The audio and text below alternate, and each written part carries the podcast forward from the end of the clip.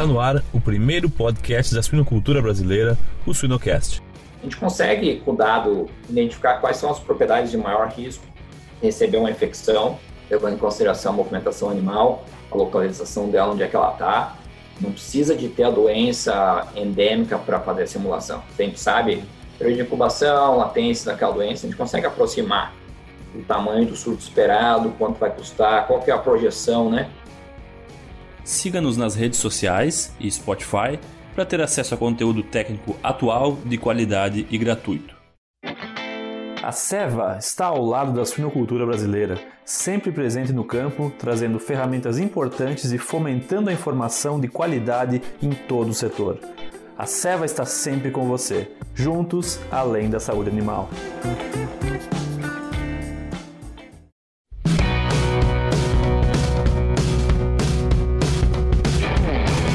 Olá pessoal, meu nome é Jamil Facim e o Suinocast só é possível através do apoio de empresas que apoiam a educação continuada na suinocultura MSD Saúde Animal, EveryPig, Fibro, Ouro Fino e Seva Saúde Animal. No episódio de hoje, temos a honra de receber o Dr. Gustavo Machado. Gustavo, tudo bem? Tudo certo? Tudo bem, Jamil, como é que você está? Tudo bem, tudo bem. Gustavo, primeiramente, muito obrigado por aceitar o convite aí para bater um papo conosco aqui no Sinocast. Um prazer estar falando com vocês aí, compartilhar um pouco o que a gente está fazendo aí. Beleza. Gustavo, uh, nos conta um pouquinho do teu background, uh, onde tu te formou, o que, que tu tem feito hoje.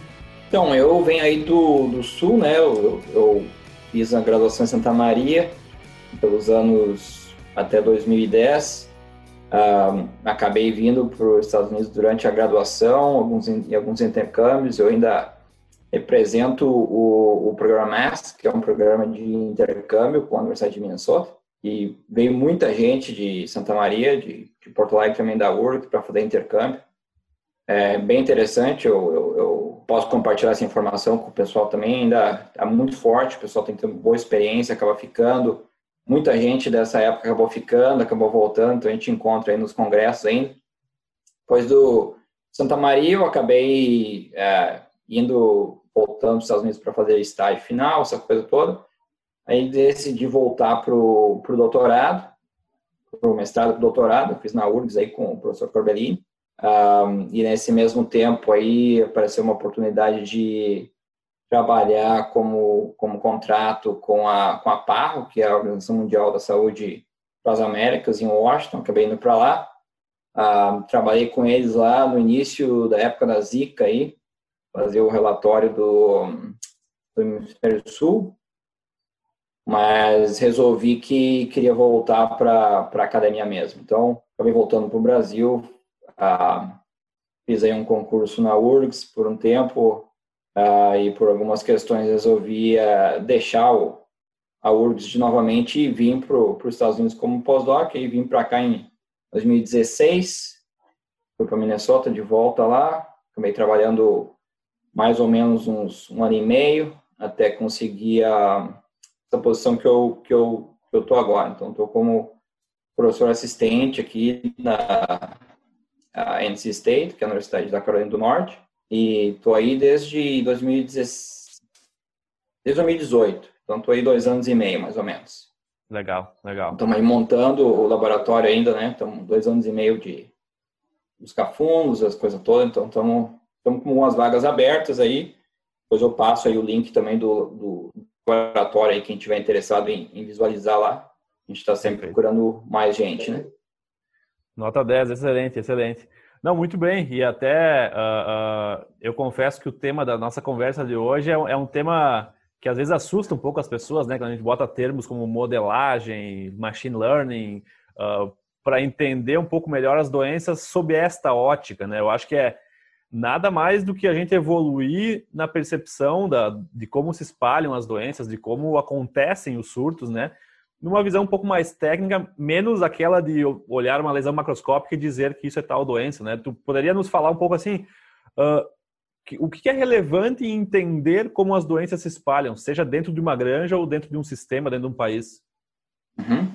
Muito, muito relevante é, e é uma questão que, que ainda está na infância, né, do, em, em, aplicabilidade na veterinária, em suínos principalmente, é, tem alguns grupos na França, alguns grupos aí na Europa trabalhando com esse tipo de, de abordagem, mas está muito, muito no início. Então, a, a modelagem matemática em si, ela, ela permite um dado suficiente que, se eu olhar para o dado do Brasil, a, a mesmo formato de dados que a gente tem sobre movimentação animal, sobre a ocorrência de doenças tanto endêmicas ou o, o, o histórico de exóticas, são informações que pode se tomar em, em, em consideração para construir um modelo de transmissão, que nada mais é que equações diferenciais que falam alguma coisa do estado de uma granja, por exemplo, ah, digamos aí que a gente tem uma prevalência de 10% de alguma doença, essas granjas são infectadas, o restante são suscetíveis.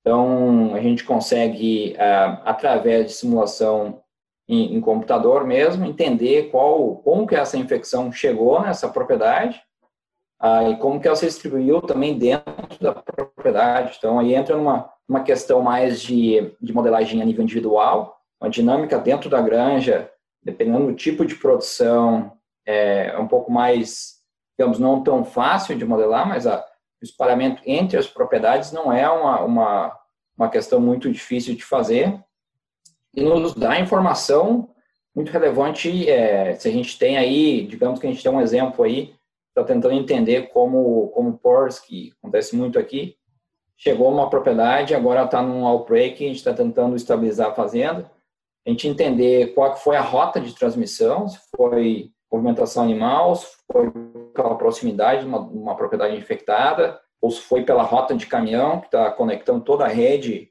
naquele sistema de produção.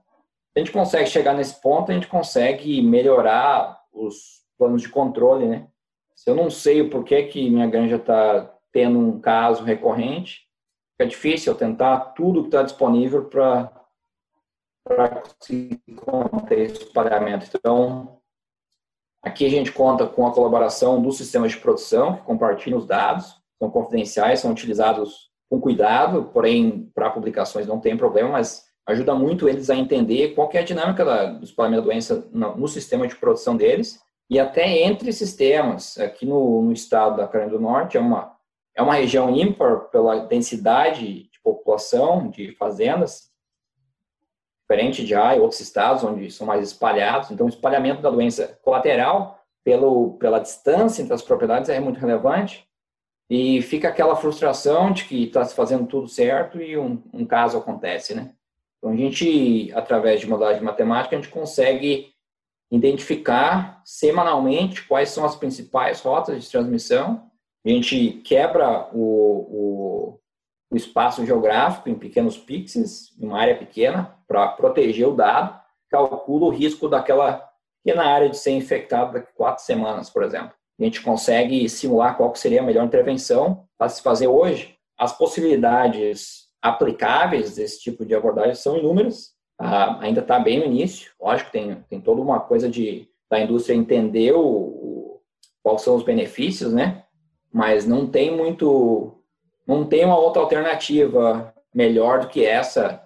Tem muita pesquisa acontecendo, mas no momento é muito factível de fazer, só que tem poucos grupos ainda trabalhando com isso. No, no Brasil, por exemplo, a gente está com um projeto no Rio Grande do Sul, financiado pelo Fundesa, onde a gente vai fazer um, um trabalho parecido com a, com a agroindústria local, uh, ah, para ver qual que é qual que é a dificuldade de fazer uma, uma, uma simulação similar numa realidade totalmente diferente de, de granja e de produção, não tão integrada como aqui, para ver se isso realmente é, a gente consegue aplicar, né, e, e deixar montado para essas indústrias que querem que querem ter uma estimação de como estão se infectando, não só não para PRRS nesse caso, né, mas outras doenças endêmicas, bacterianas também. A gente tá tá vendo nesse sentido aí, tem um projeto de dois anos, a gente vai construir isso aí para o Rio Grande do Sul inteiro. Legal, legal. É, eu acho que é, é, Uma vez eu conversei com, com um amigo que ele, me, que ele me falou que o nosso cérebro, às vezes, ele busca muitos atalhos fáceis, né, para buscar conclusões, né? Então, ah, eu vejo tal doença, eu digo que acontece isso, isso, isso, mas, mas a rota da transmissão, entender o porquê que acontece, talvez o cérebro humano não consiga entender, não consiga conectar tantos pontos, não consiga coletar tanta informação uh, semanalmente. Até essa é a minha pergunta: como que vocês atualizam essas coletas de informações para modelagem? Então, o, o, sistema de produção veterinário de campo ele tem controle sobre as propriedades que ele está sobre um outbreak, por exemplo. Uh, no Brasil também, conversando com os veterinários, eles sabem quais são as propriedades e quando elas se infectaram. Aqui a gente coleta esse dado na sexta-feira, eles compartilham com a gente na sexta-feira. A movimentação entre as propriedades também é compartilhada na sexta-feira. O modelo roda na sexta-noite, sábado pela manhã está pronto. Já depois de ter feito toda, toda a calibração né, anterior, não é tão rápido assim, até chegar no momento, um modelo é, é factível né, de ser utilizado. E a gente compartilha com eles no início da semana o, as predições para os próximas quatro semanas. Então, com isso, ah, lógico ele, a gente gostaria de produzir uma, uma estimação com maior certeza mais para o futuro, mas não é tão, ainda não está nesse, nesse nível e não existe nenhum, uh, nenhum approach, a não ser que eu, que eu conheça, que consiga fazer uma, uma modelagem para mais tempo, né? Lógico que todo mundo gostaria. Se você olhar para trás um tempo, 2001, no, no surto de aftosa no, no, no UK, um, foi utilizada a mesma, a mesma ideia, porém os dados eram atrasados, então um, o modelo começa a funcionar mais quando a gente acumula mais dados, quando a gente tem mais epidemia, certo?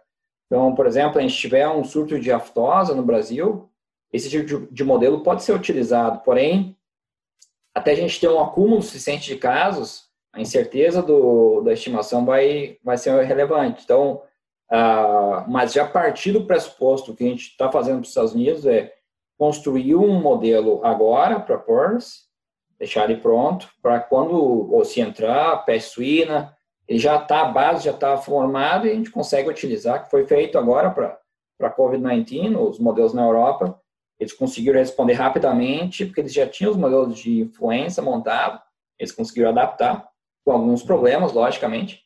Ah, então, não não dá para fazer esse tipo de modelagem no dia para a noite, então precisa um tempo para construir, parametrizar, tem, tem toda a questão de que tem que levar em consideração da, da vigilância, o atraso no diagnóstico, todas essas coisas, a epidemia vai continuar espalhando, né? Então tudo isso a gente inclui no modelo, a gente tem, a, a gente sabe o, o detalhe, né, de quando foi diagnosticado, quanto tempo demora para encontrar, por exemplo, eu encontro um, um caso positivo clínico de Parkinson Finisher aqui, mais ou menos umas quatro semanas já estava circulando no, na South Farm.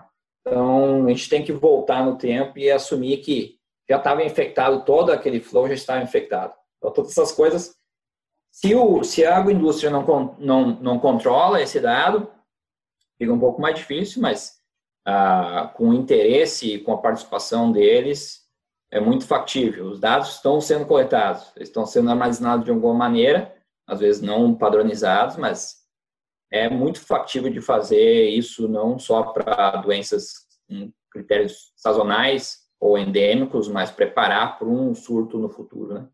Já imaginou controlar, predizer e reduzir a mortalidade de crash terminação? Deixe a inteligência artificial da EveryPig impactar positivamente seu sistema. Solicite uma demonstração agora mesmo em www.everypig.co/swinocast. E, e, Gustavo, me diz assim, oh, oh para as pessoas que são mais leigas nesse assunto, como eu, uh, que tipo de informação a gente, a gente usa para alimentar, além de, obviamente, o diagnóstico? Então, a, a gente precisa ter a população, né? Qual que é o número de animal por propriedade. A gente está montando alguns modelos agora a nível de, de galpão também. Então, a população precisa estar presente, precisa estar curado esse dado. Movimentação animal para a gente saber que a população é aquela que está dentro daquele sistema, não chegar numa população de mais do capacidade, né, que o modelo vai, entender, vai considerar aquela população como sendo que a gente está falando. Então, ter esse dado atualizado. A doença, né, quando que ela ocorreu, não precisa ser atualizado para ontem, se, se a perspectiva não é ter um forecast do que está acontecendo, mas entender a dinâmica, não precisa ser um dado atualizado, pode ser um dado retrospectivo, não tem problema. Ah, com isso e com o conhecimento do veterinário do campo de como que está acontecendo os casos, é, já é o suficiente para montar, começar a montar o modelo. Depois para frente vai entre as coisas de intervenções, né? E aqui tem muito interesse é, conseguir é, fazer no modelo o, o, efeito da intervenção, por exemplo, vacinar, né? É muito arriscado aqui na área onde a gente está. Um dos flows está pensando aí, por exemplo, em não vacinar mais para portos para ver o que, que acontece. Não precisa mais fazer isso. A gente consegue simular esse efeito e estimar qual que é o, o, o, o custo, estimar quanto, quanto vai espalhar, tudo. Não precisa os velhos tempos onde a gente tem que parar de fazer uma coisa para ver o que, que acontece. Uhum. Mas a gente está aí conversando aí com esses sistemas aí, o, quem realmente manda na, na empresa está querendo mesmo testar e ver o que dá. A gente já mostrou o resultado para ele que vai acontecer. Então, tem um bom teste também para o modelo para ver se a gente consegue capturar e, e, e, convencer mais, né, de que esse tempo de ter que fazer tem intervenção, ter que fazer e observar o que acontece, já dá para ser substituído parcialmente por esse tipo de modelo. Perfeito, perfeito. E acredito que também rotas de caminhões, né, tanto de transporte de animais como de ração, entra nisso uhum. para entender? Então a gente a gente a gente acabou de ter um, um, um projeto financiado agora pelo pela Associação Americana de uh, de Feed e uh, e Renders, que é o pessoal que pega o mortalidade né da fazenda, para olhar isso aí. Uh, tem alguns trabalhos no, na Europa que já olharam, aumenta muitíssimo a conectividade entre as propriedades. Porém, ah, muitas, muitas empresas aqui estão mudando a maneira de eliminar a mortalidade, em vez de utilizar um trader para pegar a mortalidade, estão usando outras, outras coisas, como colocar um freezer para manter o, esse fluxo menor, né? A gente vai a gente vai estar tá olhando isso aí. A gente vai estar tá olhando primeiramente nas rotas de caminhão uh, e ver qual que é a constituição da ração também, não só a conectividade, mas ver os constituintes da ração, né? Que tem muito, se suspeita muito que, que o PED, né? Que o no Canadá, por exemplo, se espalhou pela ração. Uh, então tem muita especulação sobre isso. A gente vai incluir essa parte aí no modelo para ver se a gente consegue ver se tendo plasma ou tendo osso e, e outros derivados, né, realmente aumenta ou não o, o efeito da transmissão, né. Então tem um interesse grande, tem bastante pressão sobre isso, sobre ver o resultado logo, mas não é uma coisa assim do dia para noite que a gente consegue fazer. Então, aí Sim. mais um ano aí de trabalho a gente vai conseguir dar alguma resposta nesse sentido aí. Hoje, qual é um percentual de acurácia desses modelos atuais, Gustavo? Uhum. Então, a gente está aí, uh, eu vou fazer, eu vou colocar disponível um pré-print no final de semana, posso passar o link. Uh, a gente construiu três, uh, três tipos de modelo, assumindo um, uma coisa mais simples, então um modelo mais simples, não vou entrar em detalhes, mas uma coisa mais simplificada, e um modelo mais complexo, onde a gente inclui toda a dinâmica que é possível, demora muito tempo para rodar esse modelo, que é muito complexo, Uh, mas a acurácia deles, comparando, a gente tem competição entre os modelos, né, para comparar o desempenho, chega a 82% de, de precisão no que acontece. Uh, mas também, uh, o que a gente tem que levar em consideração, como a gente faz esse modelo semanal, no início da epidemia, um modelo funciona melhor, quando chega no topo da, no topo da, da epidemia, outro modelo funciona bem.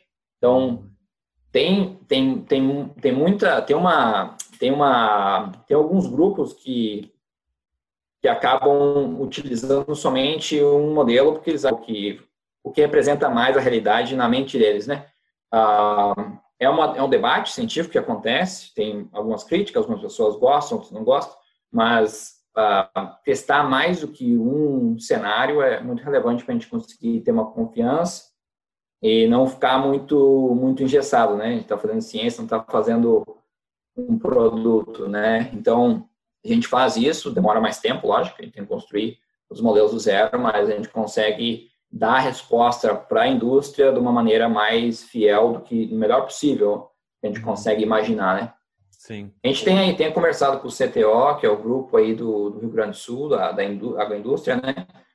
Para fazer isso aí, nessa segunda fase do projeto financiado pelo Fundes, a gente vai fazer, está iniciando agora, esse, no final do mês a gente inicia o projeto, uh, então a gente vai conseguir dar uma, dar uma olhada já inicial no que, que acontece aí nas doenças endêmicas do Rio Grande do Sul. Legal, Legal.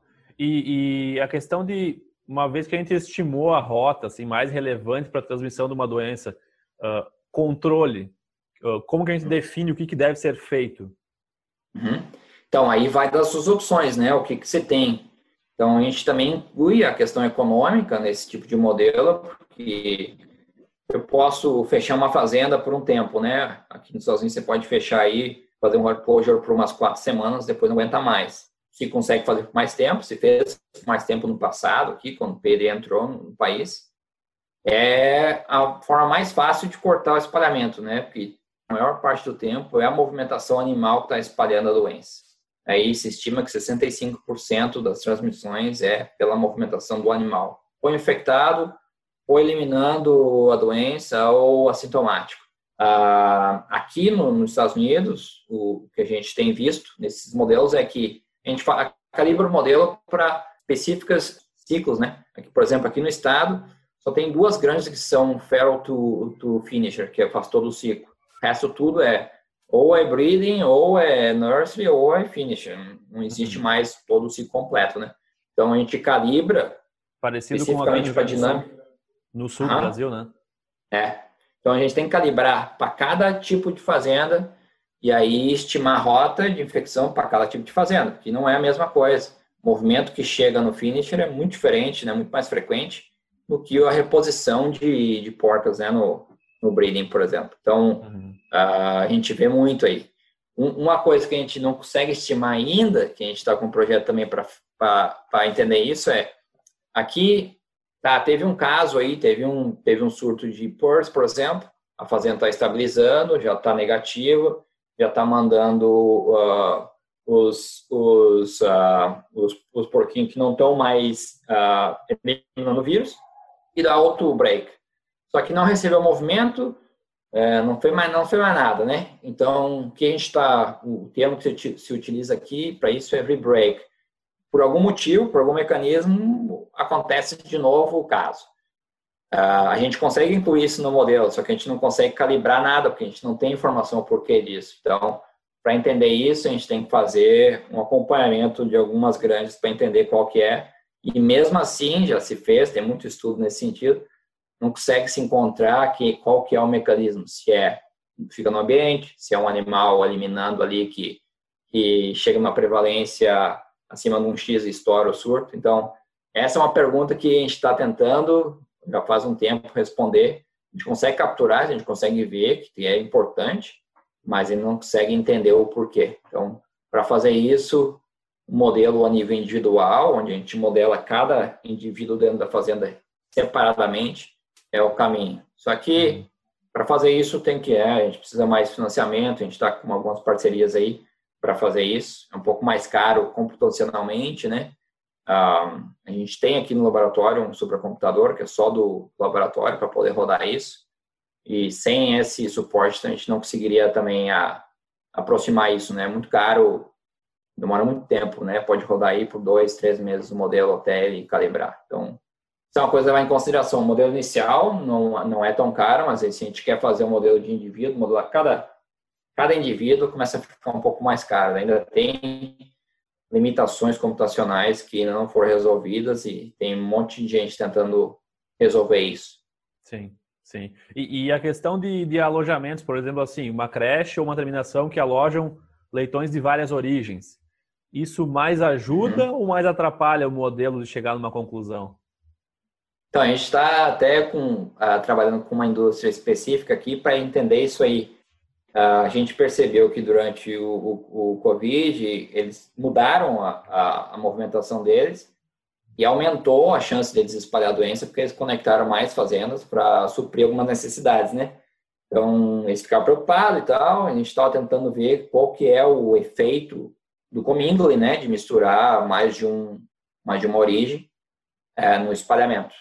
Teoricamente, se olhar os papers que são publicados, aumenta, né? Tem um, é um problema isso, mas o quanto? O quanto não se sabe, a gente está tentando olhar isso aí. Ah, aqui, pelo menos, eles tentam manter isso já numa maneira organizada. É, alguns sistemas classificam os flows como gold, silver e, e prata, onde o Gold é, nunca teve nenhum caso, o Prata é, teve alguns casos no passado, o outro é o sujo, né, o infectado mesmo. Os uhum. caminhões que eles mandam para cada rota são identificados com uma coloração. Então, lógico que não dá para dizer que, que não tem, né, um, um caminhão não, com a carborração no final de uma linha e tem um finisher lá que é, e, que é limpo e tem um caminhão sujo. Isso aí não se sabe o que, que eles fazem, né? A gente pegou, a gente está com os dados de, dessas rotas, a gente vai usar esse, esse aí para o modelo, mas é uma pergunta, né? Com quão frequência isso acontece? Ah, mas misturar já foi mostrado, tem alguns estudos da França que mostrou que, por exemplo, hepatite E é importante para eles lá. Misturar a origem aumentou muito a transmissão dentro da granja em si. Ah, agora, para as outras doenças, ainda, para PORS, por exemplo, PD ainda não está não, não tá ainda explicado bem. É, não, eu acho que é excelente esse teu comentário, porque quando a gente conversa com o pessoal do campo, é sempre aquela história, né? Ah, maior número de origens, mais doenças endêmicas, um positivo contamina um negativo, mas não é igual para tudo, né? E, uhum. e, e, e, existem origens que tu pode misturar e existem origens que tu deve evitar a mistura, né? Então, eu acho que é, é, é, é, é menos achismo, né? Mais, é mais entender a dinâmica de cada doença, de cada enfermidade, de cada fluxo, né? Do que propriamente dito, assumir que misturar, uh, misturar origens é ruim ponto. Não, acho que é, é, bem essa questão, né, Gustavo? Saber, saber o histórico, né, do flow. Aqui eles mudam, se tiver que mudar semanalmente, eles mudam semanalmente. Estourou um caso de PORS, aquela, aquela sal, por exemplo, aquela, aquele breathing site vai pro, já mudou de linha, já, é, já foi. E só volta depois que estabilizar. E bota aí na média aqui é 43 semanas até, até estabilizar. Eles voltam. Pode dar uma dor de cabeça, né? Mudar toda a dinâmica, tudo, mas o custo envolvido, por exemplo, num caso de Porto foi estimado aí no passado, mais ou menos 200, 150 mil dólares para limpar uma fazenda. É caro, né? O custo com isso, com mudar a rota, mais, é mais barato. Sim. Uh, eu não sei como, como que isso é feito no, no Brasil, é que a gente vai tentar modelar agora para o Rio Grande do Sul, né? Mas acredito que os dados, conversando com a agroindústria, os dados estão disponíveis a, Secretaria do Estado captura esse dado já diretamente, a gente já modelou, tem dois artigos aí publicados também com esses dados para suíno, para entender qual que é a dinâmica. A gente já percebeu que tem algumas, alguns sistemas de produção aí do Rio Grande do Sul que são muito mais conectados que os outros. Então, no momento, se entrar uma doença exótica, essas, essas granjas vão ver o vírus ah, mais cedo, né? Só pela conectividade deles. Então, a gente está no trabalho aí, logo vai, logo vai ser divulgado é, essa lista, né, internamente aí no Rio Grande do Sul, para a agroindústria saber e quantas fazendas têm nessa lista aí de alto risco, né, de receber uma infecção.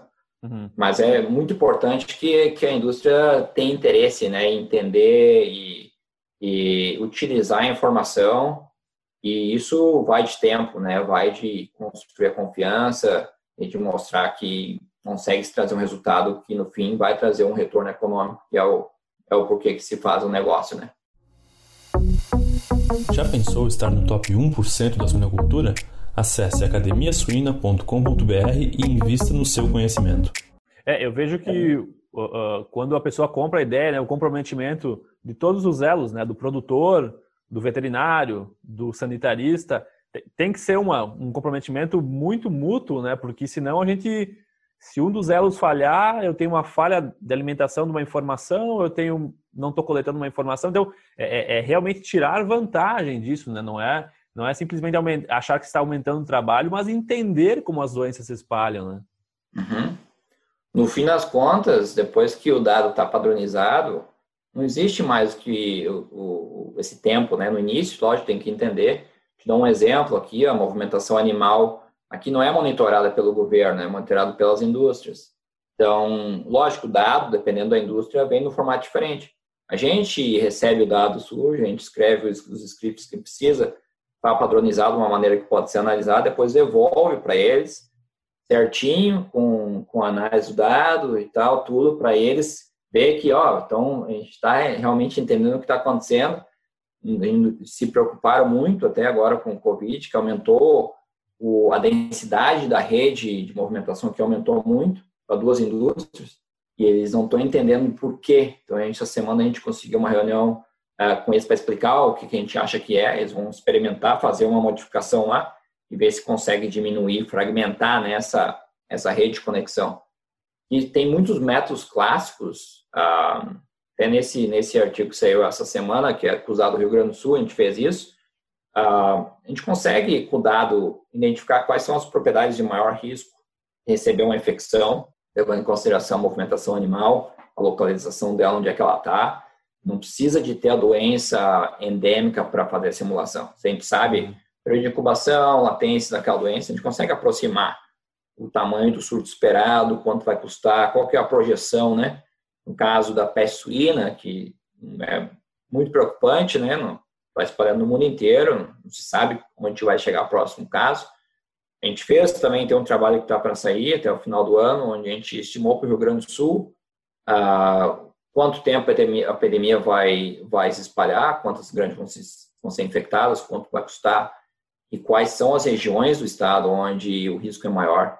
Então, trabalhando, estamos trabalhando junto com, a, com o estado e com o CTO, que é o pessoal da agroindústria, para informar, para deixar todo mundo sabendo onde se espera que vai se acontecer mais, né? Para não uhum. sair como aconteceu com a aftosa no passado, aconteceu em algum lugar misterioso, né? A gente consegue antecipar isso, uma certa, uma certa variabilidade no resultado, mas não vai ser muito diferente disso aí. Então, a gente uhum. consegue, com esse tipo de modelagem, a gente consegue é, ajudar tanto o, a defesa animal, né, o Estado em si, quanto a indústria, né? Os dois juntos. Excelente, excelente. E, e, Gustavo, entrando numa linha um pouco mais falando de, de biossegurança e trazendo até um pouquinho mais aqui para o Brasil, né?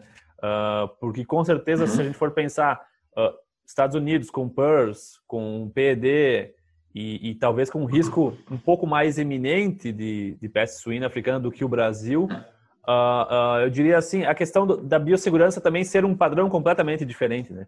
A gente, claro, a gente não pode uhum. falar que o que está nos Estados Unidos é certo, o que está no Brasil é errado, porque tem muitas granjas com excelente nível de biossegurança aqui no Brasil. Uh, mas como que como que a gente consegue entender assim a, a, a, difusão das doenças em sistemas que não tem uma biossegurança, por exemplo, não tem banho na entrada, não tem troca de calçado? Uh, como que isso se aplica? Boa, uh, nesse sentido tem, tem várias coisas acontecendo no momento, né? O, no Rio Grande do Sul em si, a gente acabou com esse projeto aí uh, financiado pela Fundesa, coletamos os dados de biossegurança gerais, é mais infraestrutura mesmo, e tinha um critério de risco aí no passado, Rio Grande do Sul, ah, para tentar entender qual que é o estado da biossegurança a nível geral, né? Uma coisa que, que aqui é relevante e de repente vai ser relevante no futuro aí no Brasil, é, se você tiver um caso de peste suína e não tiver aqui nos Estados Unidos um plano de biossegurança aprovado pelo Estado, onde é que você está, para você receber um permite para movimentar de uma área infectada para fora, vai demorar mais. Então, ah, não é mandatório, é voluntário. Porém, todos os sistemas estão correndo para fazer porque eles não querem ficar para trás e ter que depopular um, um, número suficiente de animais, né? Uhum. Nesse, nesse plano, nesse, nesse esse Report Supply Plan, que é o chama que é o é nível nacional, as questões de biossegurança são coletadas em duas, em, em, duas, em duas etapas. Uma é o mapa, o layout da fazenda em si, onde você põe aí se tem desinfecção, onde é que ela está, onde é que está a entrada do desembarque dos animais, é, quantas portas, a distância, onde é que vai ser eliminado os animais. E a outra parte é a parte escrita, tem 169 itens que são capturados esses itens são todos mandatórios. Uh, o estado, cada estado, né, aprova, desaprova. A gente está com esse projeto aí especificamente para isso. A gente está fazendo para seis estados aqui. A gente está centralizando o banco de dados para isso, para conseguir padronizar, né, sem ter um padrão. Se você, se o sistema de produção faz um, eu mando para o estado do Paraná, por exemplo, eles têm um outro sistema de biossegurança. É um pouco difícil eu confiar que a sua biossegurança, os seus animais estão, têm a biossegurança adequada para receber o movimento, né? Então, a preocupação de tentar ranquear e padronizar os níveis de biossegurança aqui é muito importante. Uhum. Agora, como que a gente consegue saber o, se é importante ou se não é esses, essas questões de biossegurança? A gente tem um projeto aí que utiliza machine learning para classificar e para ranquear essas essas coisas de fora da biossegurança, ou bioexclusion e biocontainment, se for usar os termos, e, mas para isso você precisa ter um, um, um, desfecho. Então, aqui no caso, a gente constrói isso para PERS, para tentar calcular o risco estimado de uma propriedade, uma, aqui no caso, uma, um breeding site, baseado no que se tem de biossegurança. Então, com isso, a gente consegue calcular o risco daquela propriedade de ter um, um caso no, no, ano seguinte, ou naquele né, mesmo momento, baseado no histórico, mas a gente consegue ver o peso de cada uma daquelas questões de biossegurança, ou de aumentar o risco ou de diminuir o risco. Então, dá para se fazer descritivamente, né? Eu sei que tem alguns, alguns programas no Brasil que, que calculam é, quantos pontos estão falhos e quantos não estão falhos, uh, mas pegar esse dado e estimar uma probabilidade do, do caso acontecer, pode ser para qualquer doença, não precisa ser uma doença específica, uh, acho que é relevante. Aqui a gente está com, com esse projeto de três anos, onde vai se construir, já tem um aplicativo para fazer isso, mas a gente está validando ainda para ver se realmente o que a gente estima que é importante nesse ano, nessa temporada, continua sendo importante na próxima temporada. Uhum. Uh, e não ficar naquela questão de, beleza, agora eu vou tomar uma decisão no meu sistema de produção de mudar a forma que eu elimino o animal morto, vou fazer compostagem. Vai me custar tanto, né? A gente consegue ver isso antecipadamente se a gente coleta esse dado, coleta o histórico da, de ports, por exemplo. A gente consegue calcular qual que é o benefício dele fazer essa mudança a nível de sistema. A gente consegue ver para cada granja, a gente consegue calcular para cada granja qual que é o ranqueamento das, questões estão ajudando aquela fazenda a continuar negativa e as coisas estão ajudando aquela fazenda a, de repente, continuar positiva ou aumentar o risco dela. Então, a gente está tá fazendo isso aí para, tem mais ou menos uns 22 sistemas de produção agora nesse projeto aqui, uh, e a gente dá um relatório específico, né, para cada fazenda e para o sistema geral, para depois poder comparar, né, todo mundo quer se comparar. Quer ver o que, que eu estou fazendo de certo do que o, o meu vizinho está fazendo de certo também, né? Então, Sim. mas a realidade é diferente, né? A, a, a biossegurança é aqui, se for ver, as terminações, por exemplo, não tem nem cerca, não tem vai vai ver, né? No, no, no, Rio Grande do Sul tem muita muita grande com cerca, com uma proteção Sim. muito melhor, né? Do que aqui. Aqui muito muito dado preferência para é, banho na entrada e na saída só para a granja de, de breeding, né? Só salfar mesmo. Algumas nurseries têm também, mas o finisher, a terminação é se tiver uma vida selvagem ali, um, um, um animal selvajado, ele vai chegar perto, né? Uhum. Então, tem, tem questões muito boas no, aí de, de biossegurança, tem grandes aí de vocês são muito, muito boas, comparado Sim. com as daqui, né? Então, dá para a gente assumir que tu poderia uh, estimar o quanto que melhora uh, uh, ou, ou, quanto reduz o risco de ter um surto de determinada doença de acordo com a inserção de alguma coisa na biossegurança, por exemplo, ah, cercar a granja ou uhum. atribuir o banho, a troca de roupa. A gente consegue isso hoje? Uhum, consegue. Lógico que não se consegue do zero, né? A gente precisa coletar uhum. o dado anteriormente, fazer as, as análises necessárias. No momento a gente a gente está fazendo, a gente está escrevendo um pacote no R para fazer isso aí e deixar aberto para todo mundo. Então, deixa, vai ficar open source para todo mundo poder utilizar. Uhum. É, você coloca o seu dado lá e você consegue rodar o seu próprio modelo, né? Uhum. Ah, mas a gente também vai facilitar, vai escrever um aplicativo para o veterinário poder utilizar também e para ele poder modificar as questões que ele está testando lá e ver como que isso impactaria o risco dele, né? Ah, no momento a gente está na validação disso aí, né? Então a gente tem mais um ano e meio, mais dois anos de projeto para conseguir finalizar isso aí. Ah, lógico, as questões do Brasil são diferentes, né? A gente até está com alguma conversa aí com algumas empresas do Brasil para testar, testar isso em São Paulo, para ver se a gente consegue adaptar para a realidade. Lógico, o, nível, o número de, o importante nesse tipo de, de, de approach, de machine learning, é o, o número de, de observações é uma abordagem que funciona bem quando a gente tem muita, muito dado e muita, muitas features, né? Muitas, muitas variáveis no uhum. resposta. Então, dá para fazer por poucas, dá, mas aí já dá para entrar numa questão bem mais simples para fazer isso do que ter que ir para uma um machine learning, né? Sim. Então, há a possibilidade de fazer isso aí. ah, resultados tão, são bons, o que a gente tem visto, o, a resposta da indústria também é boa, eles, eles, eles, eles conseguem perceber, ah, tá, não, eu sei que eu vou fazer ano que vem, ah, mas a gente coleta no ano que vem também o dado para ver se ele realmente fez aquilo e ver qual foi. Depois, por exemplo, se ele mudou a maneira de eliminar o animal, por exemplo, fazer compostagem, vai entrar uma outra variável que vai ficar importante nesse lugar, lógico. Então, se ele quiser fazer mais uma intervenção, ou se ele quiser tomar mais uma decisão, um relatório é passado para ele, né, para ele saber. Ah, é muito caro, por exemplo, aqui colocar filtro, né, filtrar o ar, fazem em alguns locais. A gente tem visto que não é, tem algum efeito, mas é uma intervenção bem cara, né, de se fazer. Tem um efeito bem relevante, mas tem outras coisas que são mais simples, que estão próximas daquela ali, que de repente daria para fazer e estaria um mais pouco barato. mais barato. É, é. exatamente. É. Acho que seria botar filtro em todo mundo, seria ideal, né? Uhum. Mas, mas, não dá. certo. É, não, às vezes a gente está pensando em botar filtro, mas não tem a cerca, né? É. Tem, tem esses pontos. Tu falou um pouco do machine learning, que na verdade nada mais é do que a gente ficar alimentando um sistema com informação e ele começar a predizer alguns eventos?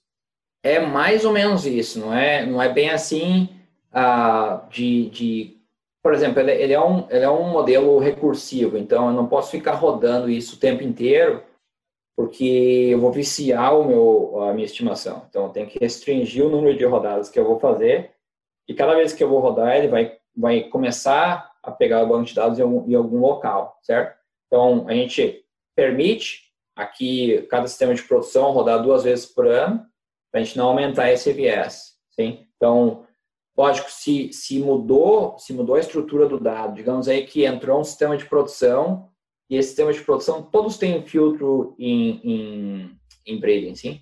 Vai mudar o como que como o resultado vai vai vai ser produzido, porque isso aí vai vai interferir nos vizinhos, né, nas fazendas vizinhas, vai interferir em todo o sistema. Então vai mudar, vai impactar em todo mundo. Então a gente também tem que tomar cuidado com o que está sendo mudado, se muda uma coisa muito dramática, eu tenho que observar no modelo como vai se comportar, né?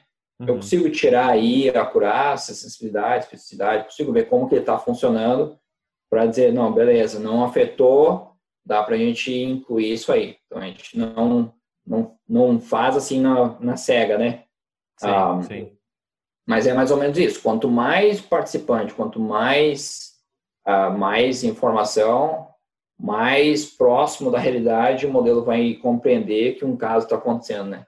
E nesse modelo a gente está modelando o PORS. Então, uh, o que, que, é mais frequente quando tem um caso de PORS, ele vai começar a entender mais. Então, a gente tenta classificar, tenta treinar esse, esse computador, se você dizer, uh, para nos identificar o que está associado a um caso.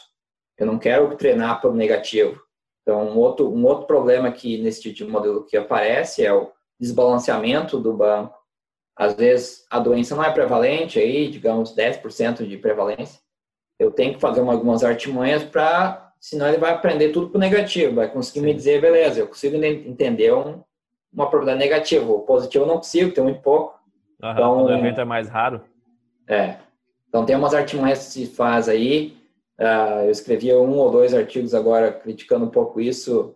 Tem algumas áreas que ficam clicando, né, rodando o modelo até sair um resultado bom.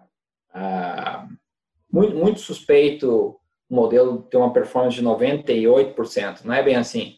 Então, tem que tomar esses cuidados, né? É uma coisa que não é muito difícil de, de se aprender, mas tem algumas alguns tópicos quando você vai aplicar esse tipo de modelo que você tem que ter em mente para não cair na armadilha de que oh, consegui rodar aqui uma vez e ficou muito bom e está muito bom, né? Roda a segunda vez, dá menos de 50%.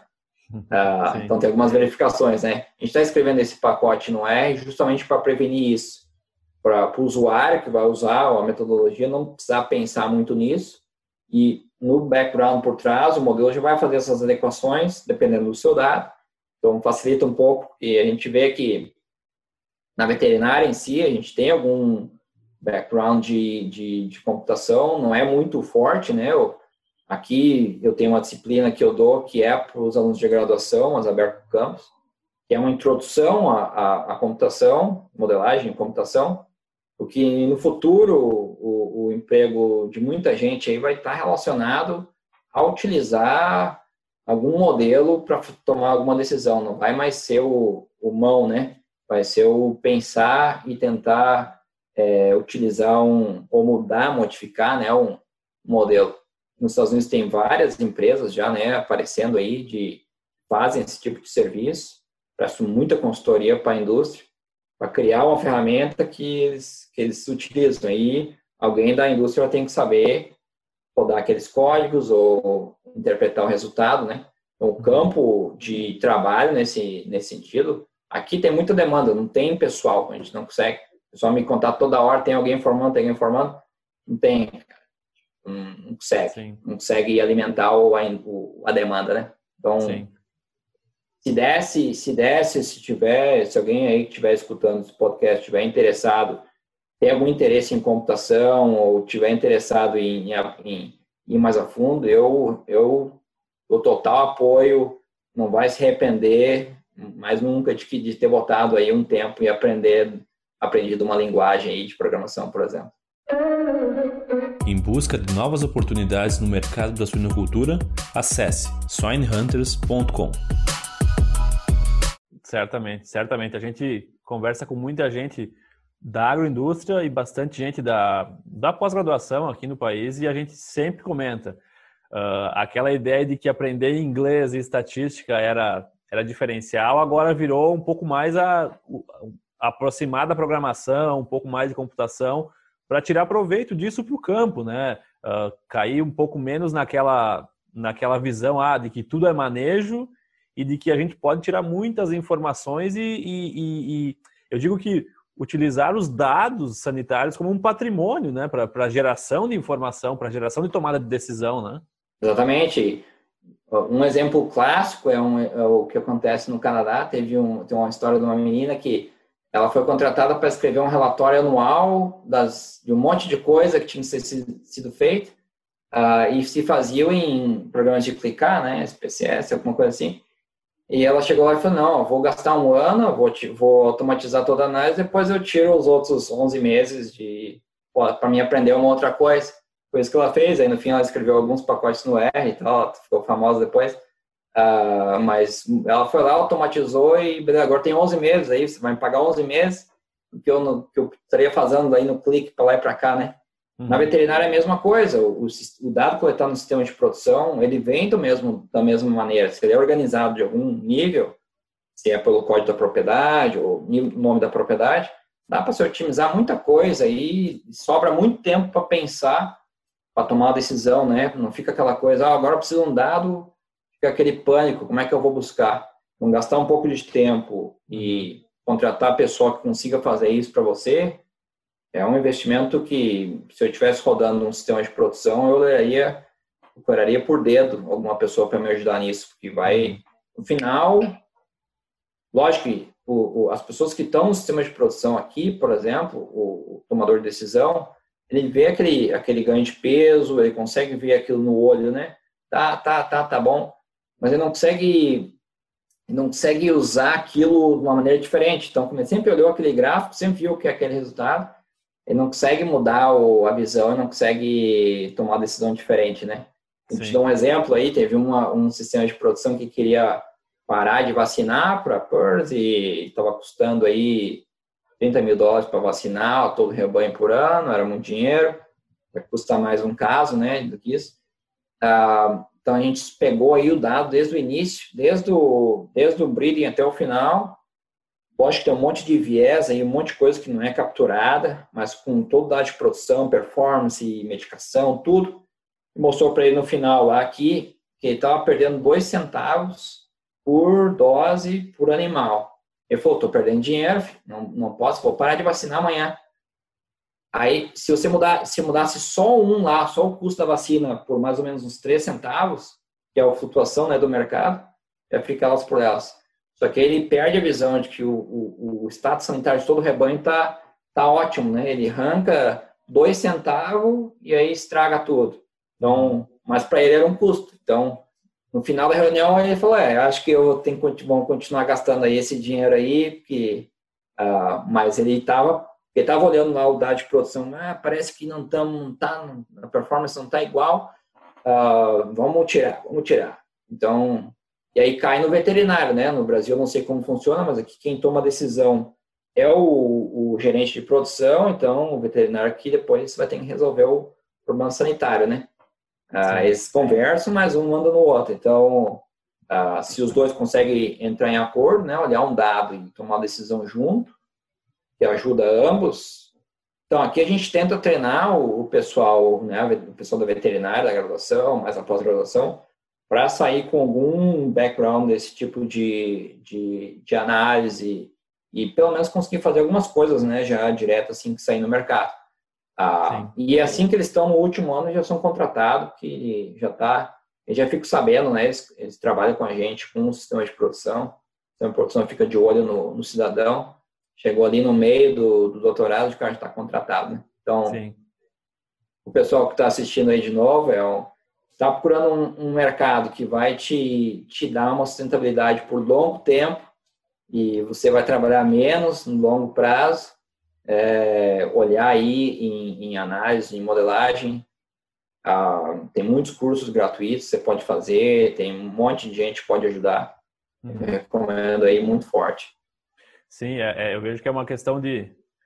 Em inglês tem a palavra mindset, né? É, é uhum. a, a, forma de ver a, a, a, é a, estratégia sanitária, né? Mais do que mais do que uh, olhar um, um, um, fechamento de um lote e ver que morreu tantos por cento, é, acho que é bem isso, né? Tentar entender e antecipar alguns movimentos, né? E daí isso até, Gustavo, para fechar, eu tenho uma pergunta. Tu acredita que, que o machine learning, a inteligência artificial, ela pode ajudar muito na previsão de riscos e, e sugestão de ações para salvar mais suínos? Com certeza. Ah, ah, há diferentes maneiras de se olhar né, o dados. A gente pode usar uma classificação, onde é o resultado dicotômico, né, tem ou não tem, mas também a quantidade, né, modelar o número de animais mortos. Ah, tem algumas empresas já olhando isso aí, e acho que eles vão se beneficiar muito. Estão calculando a mortalidade por, por galpão, né, tentando prever a mortalidade quando que vai morrer mais e menos e quais são os efeitos. Uh, a gente está com uma parceria com eles, tentando criar um modelo para isso. Mas aí fica, né, para chegar nesse ponto, a coleta do dado é, é, um pouco mais, mais cara, porque você tem que ter um sistema de coletar o dado a nível de galpão, né? Um pouco uhum. mais, mais, mais caro.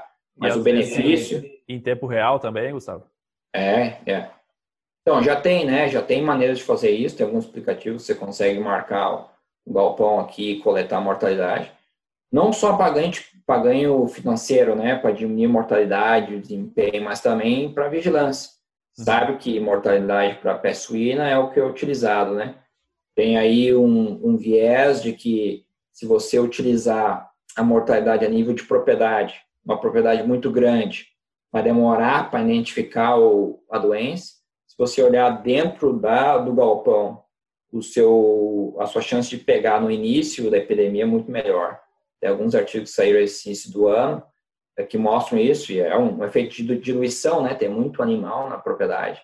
Uhum. Ah, coletando dado, monitorando o galpão individual, eu acho que é o futuro e quem começar a utilizar as ferramentas que estão saindo aí no mercado para usar isso, não vão só se beneficiar por ganhar mais dinheiro, mas vai beneficiar também por ter uma sanidade melhor, né? Ter um dado melhor, ter um, uhum. ter um fino aí do que vai acontecer muito melhor do que a nível de propriedade. Tá chegando, daqui a pouco chega para todo mundo de uma maneira acessível, uma maneira mais fácil de utilizar aí no celular mesmo. Perfeito, perfeito. Gustavo, muito obrigado. Uh, quando a gente finaliza aqui o Suinocast, a gente tem algumas perguntas que fogem um pouco desse âmbito técnico. Eu queria te perguntar que tu, eu queria pedir que tu me sugerisse dois livros, um relacionado à tua área de pesquisa, os suínos, e um nada a ver com, com a tua área de pesquisa. Quais seriam esses livros? Então, um não diretamente ligado com suína, porque, porque eu leio muito mais uh, coisas de modelagem, mas tem um, um, livro aí que é que é do Adam, que eu tá, não finalizei esse livro aí, não, mas ele ele conta a história dele e como que ele entrou, como que ele saiu de trabalhar de banco, fazer predição de banco, para trabalhar com epidemias. Ele ficou famoso agora com o Covid, que é o The Rules of, of Contagious, que ele fala, ele tinha Guillain-Barré e os pais deles falavam que, na verdade, a sigla Guillain-Barré era, tipo, tempo até ficar bom, mas, na verdade, era a sigla de Guillain-Barré. Então, eu não sabia que ele podia ter morrido quando era criança. E depois isso estimulou ele a muito a, a estudar a epidemia, porque, no caso, que, o que acometeu ele foi, foi Campylobacter, e, então teve, ele se ligou muito a isso, né? Então, a gente até tem um, um projeto com ele e tal, ele é, é muito ocupado, mas ele tem tempo aí para nos ajudar em alguns projetos. Então, esse livro aí eu, eu, recomendo muito forte. Um livro de, de suíno em si, uh, o que eu consulto de vez em quando é o, é o livro de Diesel Swine, que eu tenho que olhar alguma coisa, eu vou nele como, como referência, né? Uh, e um outro livro totalmente fora fora do fora desse desse padrão aí é a teoria da ou na verdade é o nome certo é How to Gamble with the Devil que na verdade é como negociar com, com o diabo, né? Diabo. Uh, conta as histórias do, de como, como a Microsoft brigou, brigou com, com, a, com com Steve Jobs e todos os grandes disputas uh, financeiras de negociação aconteceram.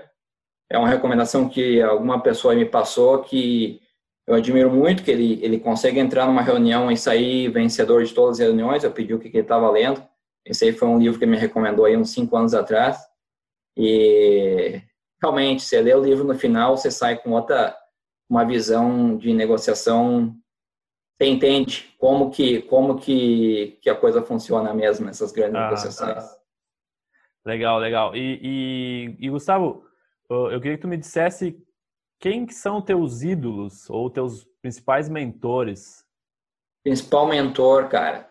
No momento, quem, quem me inspirou muito a, a, a, a seguir isso aí que eu estou fazendo na minha carreira e coisa e tal, é, uma, é, um, é um pesquisador que, que ele que ele está no ele tá na Europa agora.